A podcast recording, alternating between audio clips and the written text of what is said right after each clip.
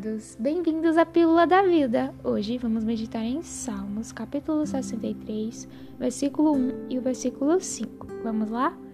Nos diz assim: Ó oh Deus, tu és o meu Deus, eu te busco intensamente. A minha alma tem sede de ti, todo o meu ser anseia por ti, numa terra seca, exausta e sem água. A minha alma ficará satisfeita como quando tem rico banquete com lábios jubilosos, a minha boca te louvará. Olha o que a palavra nos diz. A minha alma tem sede de ti. Todo o meu ser anseia por ti. Nós precisamos estar nesse estágio todos os dias. Estágio de sede, estágio de ânsia por mais de Deus, porque sempre tem mais, sempre tem mais. É quem fala como numa terra seca, exausta e sem água. Esse é um salmo davídico que Davi escreveu quando ele estava no deserto de Judá.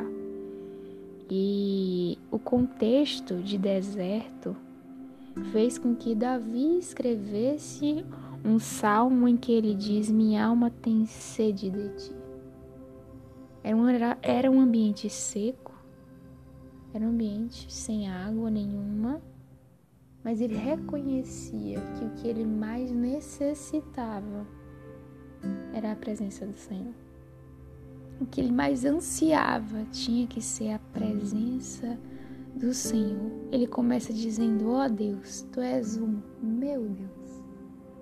Ou seja, aproximação, relacionamento. Tu não és apenas Deus, tu és o meu Deus e eu te busco intensamente.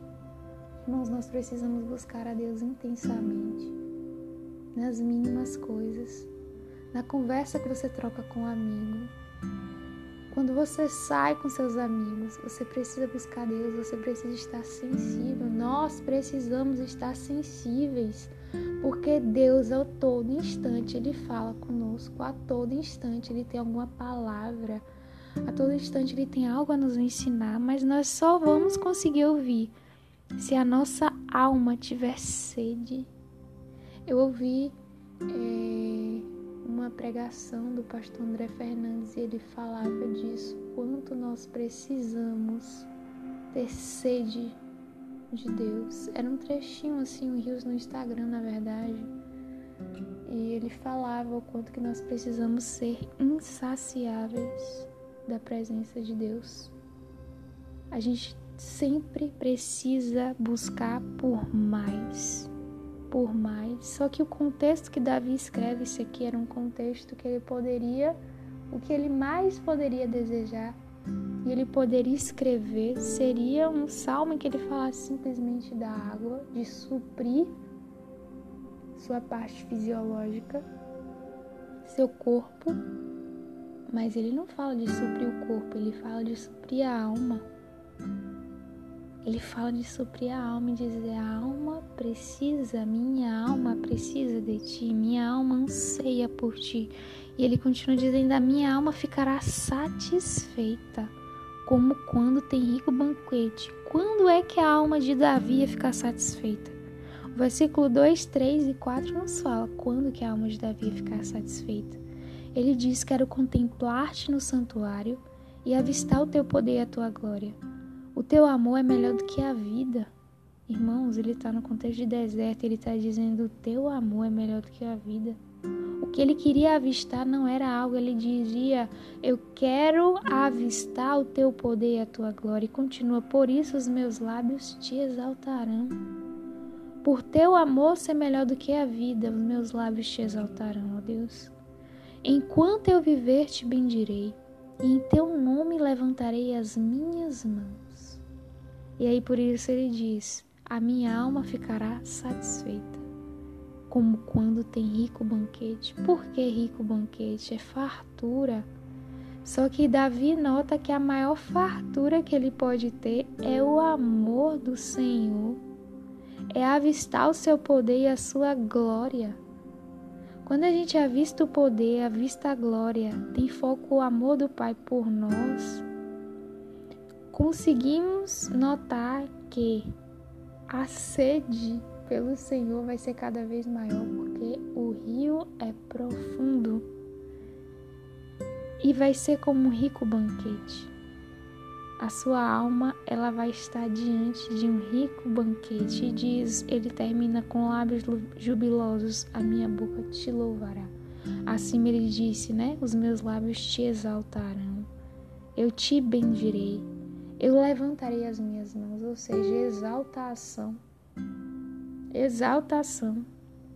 Por quem Deus é? É um Deus de amor, um Deus de poder, um Deus de glória.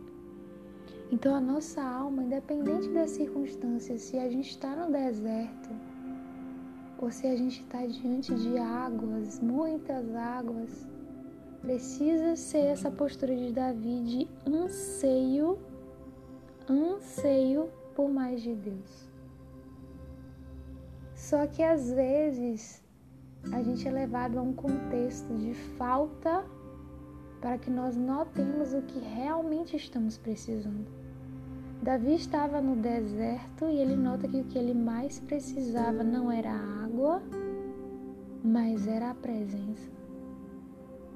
Era a presença, ele precisava da presença, ele precisava mais de Deus. Mais de Deus.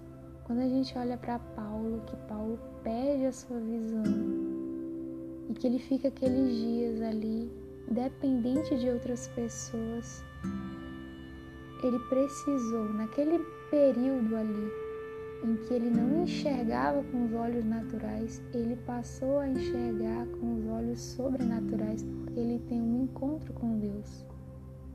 Paulo tem uma reviravolta na sua vida, em que antes ele perseguia cristãos e agora ele vai ele vai escrever as tão famosas cartas ele vai levar o Evangelho de uma forma esplêndida. Mas por quê? Porque ele passou por um contexto em que ele estava cego, lhe faltava visão com os olhos naturais, mas o que ele mais precisava era a visão com os olhos do sobrenatural. Ver a Deus, ver o seu cuidado, o seu amor, a sua presença, vislumbrar a sua presença. E a mesma coisa nas nossas vidas. Às vezes a gente vai passar por situações em que nós vamos perder algo. Perder entre aspas, né? A gente às vezes vai estar tá sem, parece que está sem água. A gente às vezes vai perder a visão. Mas na verdade, o que acontece é que nós estamos sendo levados para mais da presença.